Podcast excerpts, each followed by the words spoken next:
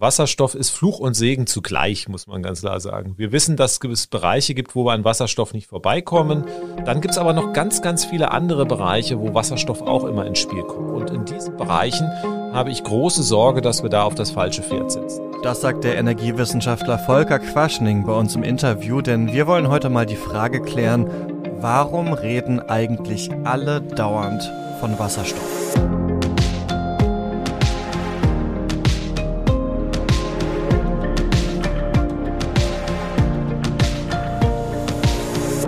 Ihr hört das Klima-Update, den Nachrichtenpodcast von Klimareporter, heute mit einer Sonderfolge und zwar zum Hype-Thema Wasserstoff. Ich bin Christian Eichler und während ihr das hört, gerade im Urlaub. Das heißt, in dieser Folge rollen wir nicht die Klimawoche auf wie sonst, sondern es gibt eine kleine voraufgezeichnete Ausgabe. Diesmal aber wieder zu dritt, das heißt mit Sandra Kirchner und Susanne Schwarz. Hallo ihr beiden. Hi. Hallo. Ähm, ja, genau, wir haben gedacht, wir nutzen das als Chance für eine Sonderfolge zu einem Thema, das viele von euch interessiert, zu dem wir immer mal wieder Mails von HörerInnen bekommen.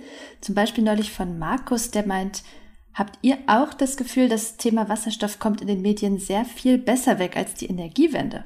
Alle sind begeistert und es ist egal, dass massiv subventioniert werden muss oder der erst in vielen Jahren am Start sein wird. Und da hat Markus recht, man hört quasi von allen Seiten viel über Wasserstoff und oft auch Gutes.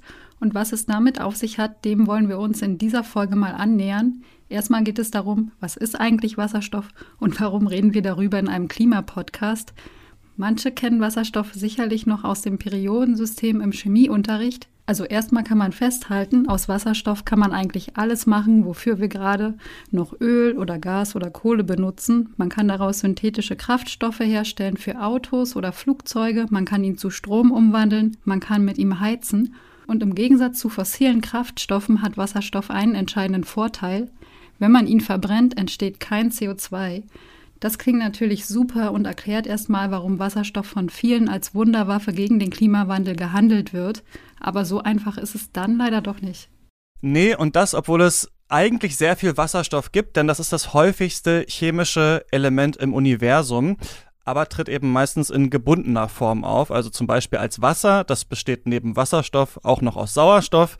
Und damit man den Wasserstoff im Wasser nutzen kann, muss der aus dieser Verbindung rausgetrennt werden. Das macht man mit Strom, das heißt Elektrolyse und das haben wahrscheinlich auch viele schon mal gehört im Chemieunterricht. Und genau hier wird auch schon das erste Problem von Wasserstoff klar, um den herzustellen und dann als Energieträger zu nutzen, braucht man erstmal ganz viel Energie in Form von Strom.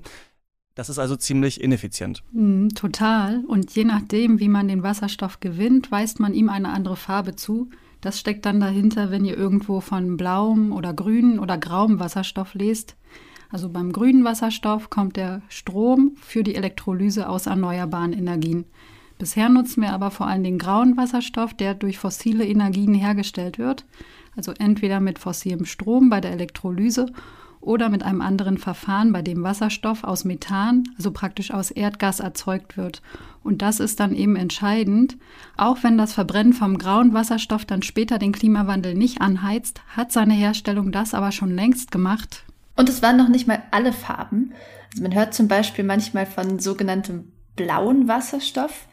Blau, also das ist zwar nicht grün, aber klingt doch schon ein bisschen netter als grau. Und genau das hat man sich wahrscheinlich bei der Wahl der Farbe auch gedacht. Im Grunde ist blauer Wasserstoff aber grauer, also fossil gewonnener Wasserstoff. Nur, dass die CO2-Emissionen im Produktionsprozess abgefangen werden und dann zum Beispiel unterirdisch gelagert werden sollen. Und dann gibt es auch noch türkisen Wasserstoff. Der Gedanke ist hier so ähnlich. Aber das entstehende CO2 soll am Ende in fester Form vorliegen. Die Hoffnung ist, dass das dann entweder als Material genutzt oder zum Beispiel irgendwo eingelagert werden kann. In beiden Fällen, also bei Blau und Türkis, geht es also darum, dass das CO2 aus der Produktion wenigstens nicht in die Atmosphäre gerät. Die Technologien dafür sind aber riskant und wenig erprobt und nicht marktreif. Am weitesten ist da noch Norwegen. Ähm, und wenn ihr da ein bisschen mehr zu einem Projekt erfahren wollt und zu seinen Problemen, haben wir euch mal einen Artikel von unserem Kollegen Jörg Staude in den Show Notes verlinkt. Ja, und ich glaube, man merkt schon, dass wir eine Sache hier relativ oft gesagt haben. Es gibt Pläne, es gibt die Hoffnung, irgendetwas soll so oder so werden. Das klingt alles äh, ziemlich hypothetisch und das hat auch einen Hintergrund. Marktreif ist in dieser, ich nenne das jetzt mal bunten Wasserstoffwirtschaft eigentlich noch gar nichts. Wenn wir bisher Wasserstoff nutzen, dann in der Regel grauen Wasserstoff. Elektrolyseure, so nennt man die Anlagen für Elektrolyse, die werden zum Beispiel überhaupt noch gar nicht in Masse hergestellt. Und trotzdem wollen aber ja scheinbar alle Wasserstoff nutzen und jede und jeder hat so eigene Vorstellungen, ähm, wofür Wasserstoff am besten eingesetzt werden soll. Also die Industrie, Verbände und natürlich auch die Politik. Da wird aber relativ viel zusammengeschmissen und deswegen wollten wir mal kurz einen Überblick geben, wer will eigentlich was. Ziemlich viel will auf jeden Fall unser Bundeswirtschaftsminister Peter Altmaier von der CDU. Der träumt vom großen Einsatz von Wasserstoff in ganz vielen Bereichen. Der sagt dazu, grüner Wasserstoff ist ein zentraler Energieträger der Zukunft, den wir auf dem Weg zur Klimaneutralität brauchen. Er hat also richtig große Pläne. Sein Ministerium will, dass zunächst vor allem die chemische und die Stahlindustrie Wasserstoff nutzen, aber dann soll er zum Teil auch im Verkehr und beim Heizen verwendet werden. Und dafür bräuchten wir 2030 vom Wasserstoff eine Energiemenge zwischen 90 und 110 Terawattstunden. Das schätzt jedenfalls die Bundesregierung. Und mal zum Vergleich, das entspricht fast 20 Prozent von dem, was Deutschland letztes Jahr an Strom produziert hat. Also wo dieser ganze Wasserstoff herkommen soll, für den man ja, wie gesagt, super viel zusätzlichen Strom braucht, das ist unklar. Und deshalb guckt sich Deutschland auch gerade fleißig um, wer uns mit Wasserstoff beliefern könnte. Vor ein paar Tagen erst hat Deutschland deshalb eine Kooperation mit Saudi-Arabien geschlossen und ähnliche Abkommen gibt es schon mit Tunesien, Marokko, Australien und Kanada. Deutschland bliebe damit also auch weiter abhängig von anderen Ländern, um seinen Energiebedarf zu decken.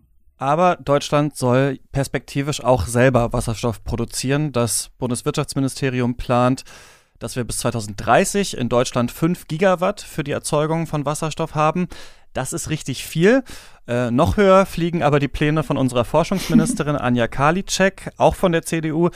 Die hatte sogar 10 Gigawatt Erzeugungskapazitäten gefordert. Das ist übrigens auch die Forderung der SPD. Aber in der nationalen Wasserstoffstrategie hat sich Altmaier mit seinen 5 Gigawatt am Ende durchgesetzt, obwohl die Gaslobby sich sicherlich freuen dürfte, wenn wir in Zukunft ganz viel Wasserstoff verbrauchen würden. Ja, genau, denn das ist das, was vielen bestimmt schon aufgefallen ist, dass immer von Gas und Wasserstoff in einem Atemzug gesprochen wird. Das liegt daran, dass die Gasindustrie hier ihre große Chance wittert, denn die hofft, dass Wasserstoff noch ganz lange aus Erdgas hergestellt wird. Und dann wird eben behauptet, der graue Wasserstoff kann dem Grünen auf die Sprünge helfen, also dass der Graue quasi den Weg für den Grünen frei macht. Aber ehrlicherweise ist das bislang ja auch nicht passiert. Und außerdem will die Gasindustrie die Erdgasinfrastruktur in Deutschland so umbauen, dass sie auch für Wasserstoff funktioniert. Also Wasserstoff soll dann zum Beispiel als Ersatz für Öl oder Gas zum Heizen benutzt werden. Und dann wird behauptet, dass man Deutschland ja so breit und sozialverträglich dekarbonisieren könnte. Die Grünen sehen das anders. Sie wollen Wasserstoff vor allem im Verkehr und in der Industrie einsetzen oder als Stromspeicher, ähm, weil man Wasserstoff eben wieder in Strom umwandeln kann, wenn auch mit Verlusten. Ähm, generell wollen die Grünen nur auf erneuerbar produzierten Wasserstoff setzen. Die Linken haben nicht ganz so ausgereifte Vorschläge für Wasserstoff. Die sind generell eher kritisch eingestellt und warnen davor, stark auf Wasserstoff zu setzen. Ganz anders positioniert sich da die FDP. Die sagen, Wasserstoff kann man für Autos, zum Heizen und für die Industrie verwenden, also für alles eigentlich. Ja, jetzt haben wir das ein bisschen zusammengefasst, worum das beim Wasserstoff geht und trotzdem kann es, glaube ich, immer noch recht verwirrend sein. Also wofür brauchen wir denn jetzt Wasserstoff und wofür auf jeden Fall nicht? Ähm, damit kennt sich Volker Quaschning aus. Der ist Ingenieur, Wissenschaftler und Professor für regenerative Energiesysteme an der Hochschule für Technik und Wirtschaft in Berlin. Und mit dem habe ich vor unserer Aufzeichnung hier darüber gesprochen und äh, das Gespräch hören wir jetzt. Ich wollte zuerst wissen, ob da nicht doch was dran ist, dass Wasserstoff eine wichtige Zukunftstechnologie in der Energiewende ist. Ja, wer das so äh, unreflektiert sagt, hat, glaube ich, die Energiewende nicht wirklich verstanden. Wasserstoff ist Fluch und Segen zugleich, muss man ganz klar sagen. Wir wissen, dass es Bereiche gibt, wo wir an Wasserstoff nicht vorbeikommen. Das ist die Langzeitstromspeicherung. Da werden wir über Power-to-Gas Wasserstoff erzeugen. Und wenn wir dann mit viel Solar- und Windenergie eine Dunkelflaute, was immer sagen, so als Angstargument gebracht wird, haben, dann kann man den Wasserstoff oder das daraus erzeugte Methan wieder aus den Speichern rausholen und die Energieversorgung sicherstellen. Das funktioniert. Das ist in Szenarien durchgerechnet. Dafür brauchen wir den Wasserstoff. Wir brauchen ihn auch für die Industrie. Das heißt also klimaneutraler Stahl, da wird man an Wasserstoff nicht vorbeikommen.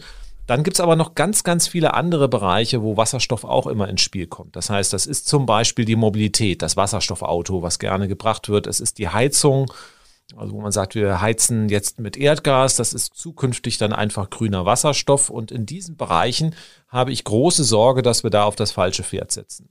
Sie haben ja die Mobilität schon angesprochen. Auf dem Autogipfel ähm, von Bundesregierung und Autobranche im März haben wir das ja aber wieder gehört. Also die Hersteller fordern Technologieoffenheit und da klingt dann vor allem immer raus, sie wollen eben nicht nur auf Elektromobilität setzen, sondern auch auf äh, Wasserstoff. Ähm, Ergibt das Sinn? Also fahren wir vielleicht dann doch in zehn Jahren alle mit Wasserstoffautos durch die Gegend? Ja, nicht, also auch da möchte ich mal korrigieren, nicht alle Hersteller. Ne? Also VW zum Beispiel, die sagen ganz klar, Wasserstoff ist für sie gar kein Thema und VW ist der größte. Ähm, Wasserstoff kommt eigentlich bei den Herstellern eigentlich nur ins Spiel, die momentan keinen Plan für die Elektromobilität haben, um das mal vielleicht so ganz spitz auszudrücken. Also ähm, die deutschen Automobilhersteller sind ja sehr kalt erwischt worden. Die haben lange Zeit auf SUVs und Diesel gesetzt, die dann irgendwie durch ein Wunder sauberer und klimaneutral werden. Dieses Wunder hat es nicht gegeben. Und äh, Tesla war einer der amerikanischen Unternehmen, die dann gezeigt haben, es geht auch anders, was man ja lange Zeit in Deutschland bestritten hat. Und da ist jetzt vielleicht bei VW die Dieselkrise und äh, wirklich dann auch ein Segen dann am Ende gewesen, weil man halt auch da einen Strategiewechsel machen musste, erzwungenermaßen von außen, also weg vom Diesel, gar nicht, weil man es wollte, sondern weil man da wirklich über Schummeldiesel auf das falsche Pferd gesetzt hat und äh, dann auch mal die Situation analysieren musste und auch wirklich ein Konzept haben musste. Und das ist eigentlich ganz klar die Elektromobilität. Wir sehen, dass die Preise für Batterien so dermaßen schnell fallen, dass also in fünf Jahren wahrscheinlich äh, Elektroautos mit Batterien billiger sind als vergleichsweise Verbrenner und das Wasserstoffauto, das wird kostenmäßig um Dimensionen teurer bleiben. Es wird, wenn es überhaupt dann äh, künftig noch betrieben wird und kommt, eine teure Nischentechnologie für einen sehr, sehr kleinen exklusiven Markt sein. Da wird es sicherlich einige Premium-Anbieter geben, aber für den Massenmarkt ist das keine gangbare Lösung. Und ähm, deswegen werden wir im Verkehr Wasserstoff nur in ganz, ganz kleinen Mengen sehen. Erdgas haben Sie auch schon angesprochen. In der Gasindustrie ähm, versammeln sich ja auch viele Wasserstofffans und bei der Debatte zum Beispiel um die umstrittene Gaspipeline Nord Stream 2 von Russland nach Deutschland heißt es ja dann zum Beispiel auch oft, die kann ja dann doch später für Wasserstoff äh, genutzt werden. Also gibt's denn, was sagen Sie dazu und gibt's auch Bereiche, wo Sie sagen, ja, da brauchen wir wirklich den Wasserstoff? Naja, das hat ja auch unser Wirtschaftsminister mal getwittert. Da ist mir irgendwie die Kinnlade runtergefallen und äh, ich wusste nicht, ob ich weinen oder lachen sollte. Wir müssen jetzt sehen, Russland hat derzeit sechs Prozent erneuerbare Energien. Also Wasserstoff macht ja nur Sinn, wenn er klimaneutral hergestellt wird. Ich kann Wasserstoff auch aus Erdgas gewinnen, dann entsteht mehr CO2, als wenn ich das Erdgas direkt verbrenne. Dann ist das ja irgendwie ein Weg, der sehr, sehr teuer ist und äh, mehr Schaden anrichtet als Nutzen. Das heißt, wenn ich Wasserstoff statt Erdgas in diese Pipeline äh, einbringe, dann muss ich erstmal Strom aus erneuerbaren Energien haben. Und dann brauche ich natürlich Überschussstrom. Es hilft ja jetzt nichts, wenn Russland die Kohlekraftwerke weiterlaufen lässt und stattdessen da irgendwelche Solaranlagen hinstellt und für Deutschland grünen Wasserstoff produziert und selber enorm CO2 in die Luft pustet, dann ist dem Klima ja nicht wirklich was gerettet. Ähm, und wir haben natürlich auf der anderen Seite auch die Frage, also ähm, die Pipeline gehen ja jetzt in Regionen, die jetzt nicht unbedingt so super geeignet sind, äh, ausreichend Solar- und Windräder aufzubauen. Ne? Also das heißt, da gibt es viel, viel bessere Regionen. Also wenn ich jetzt sagen würde, also ich halte diese Vision, wie gesagt, nicht für gut, aber wenn jetzt jemand sagt, okay, wir machen jetzt eine Pipeline, eine Wasserstoffpipeline und äh, die legen wir dahin, wo wir am billigsten, am einfachsten Solarstrom, dann würde ich den irgendwo in die Sahara-Region ziehen, die Pipeline, und nicht irgendwo nach Russland, weil natürlich äh, da muss man dann hingehen, wo die Sonne scheint und ausreichend Wind weht. Platz hat man in Russland, ja, in einigen Regionen, aber die Ressourcen für Solar- und Windenergie sind in vielen Regionen besser und dann wird man auch dort natürlich günstiger äh, Wasserstoff herstellen können und deswegen ist das auch nur eine nette Story, die rechtfertigen soll, dass man diese Pipeline baut, so eine Rechtfertigung, aber es ist eine Pipeline, die für 50 Jahre ausgelegt ist in Regionen, wo Solar- und Wasser, äh, Solar- und Windenergie nur bedingt Sinn machen also das ist kein gangbarer Weg. Mhm.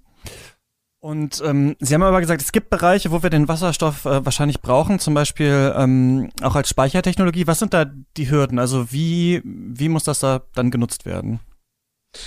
Ja, ähm, wir müssen erstmal natürlich die Technologien preiswerter machen. Bei Wasserstoff äh, brauchen wir erstmal Elektrolyseure, die aus Überschussstrom dann Wasserstoff erzeugen.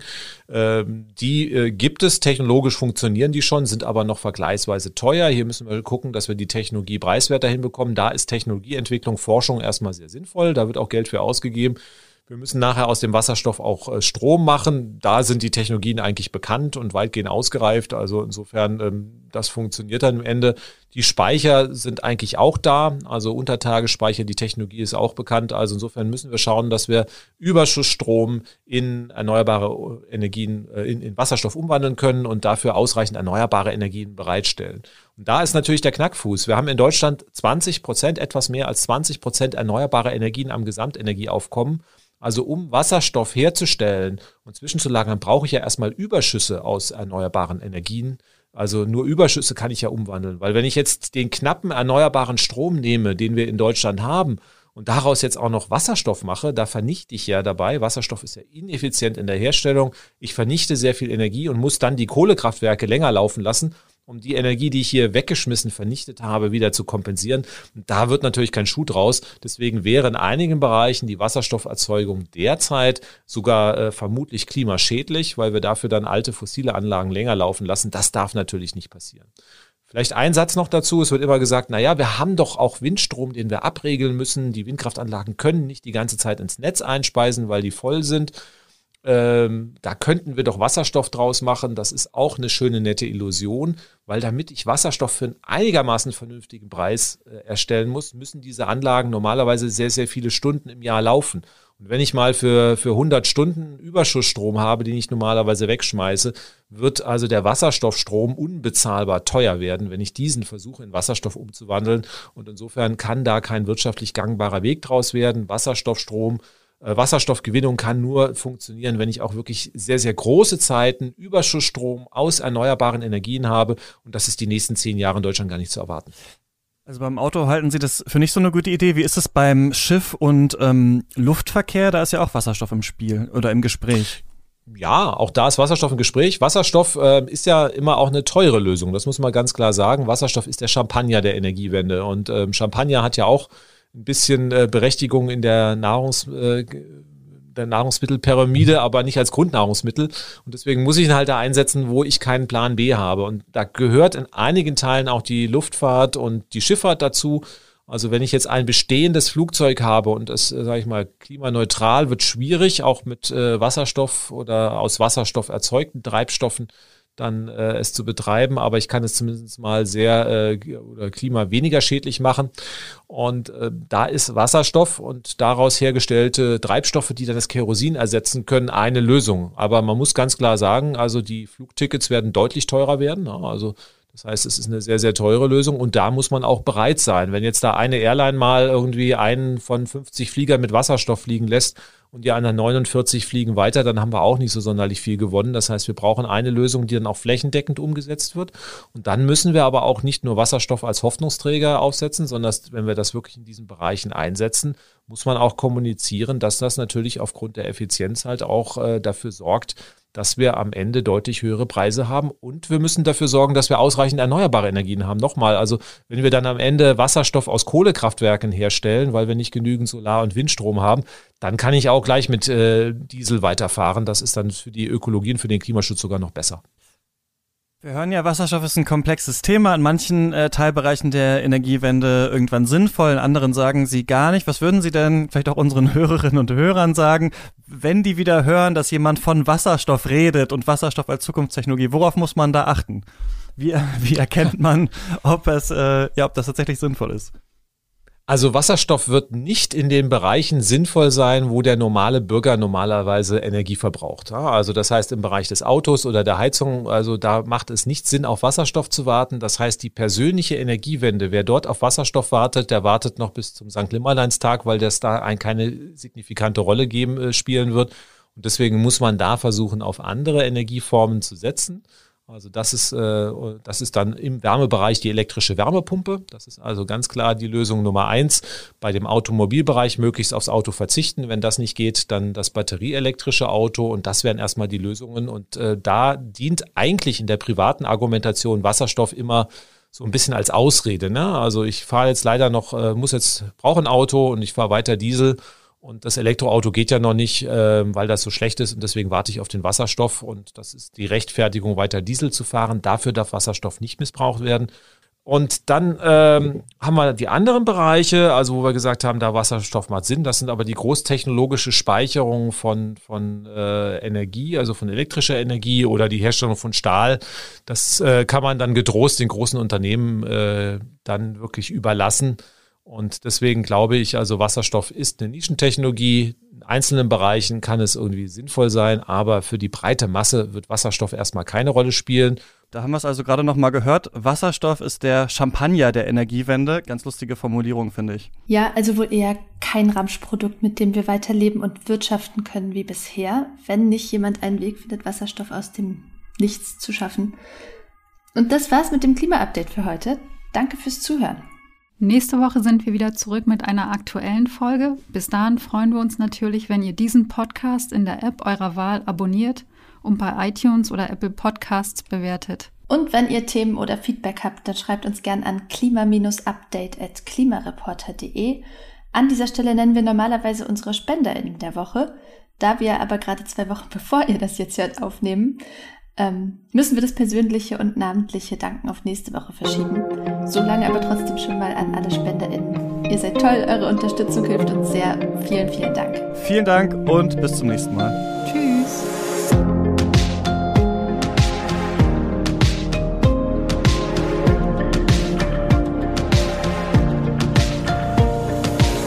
Das Klima-Update ist ein Projekt des Klimawissen e.V. Produziert wird der Podcast von mir, Christian Eichler. Moderiert auch von mir, Sandra Kirchner und Susanne Schwarz. Dieses Projekt wird erst durch eure Spenden möglich. Wenn ihr euch vorstellen könntet, uns finanziell zu unterstützen, dann klickt gerne auf den Spendenlink in der Podcast-Beschreibung.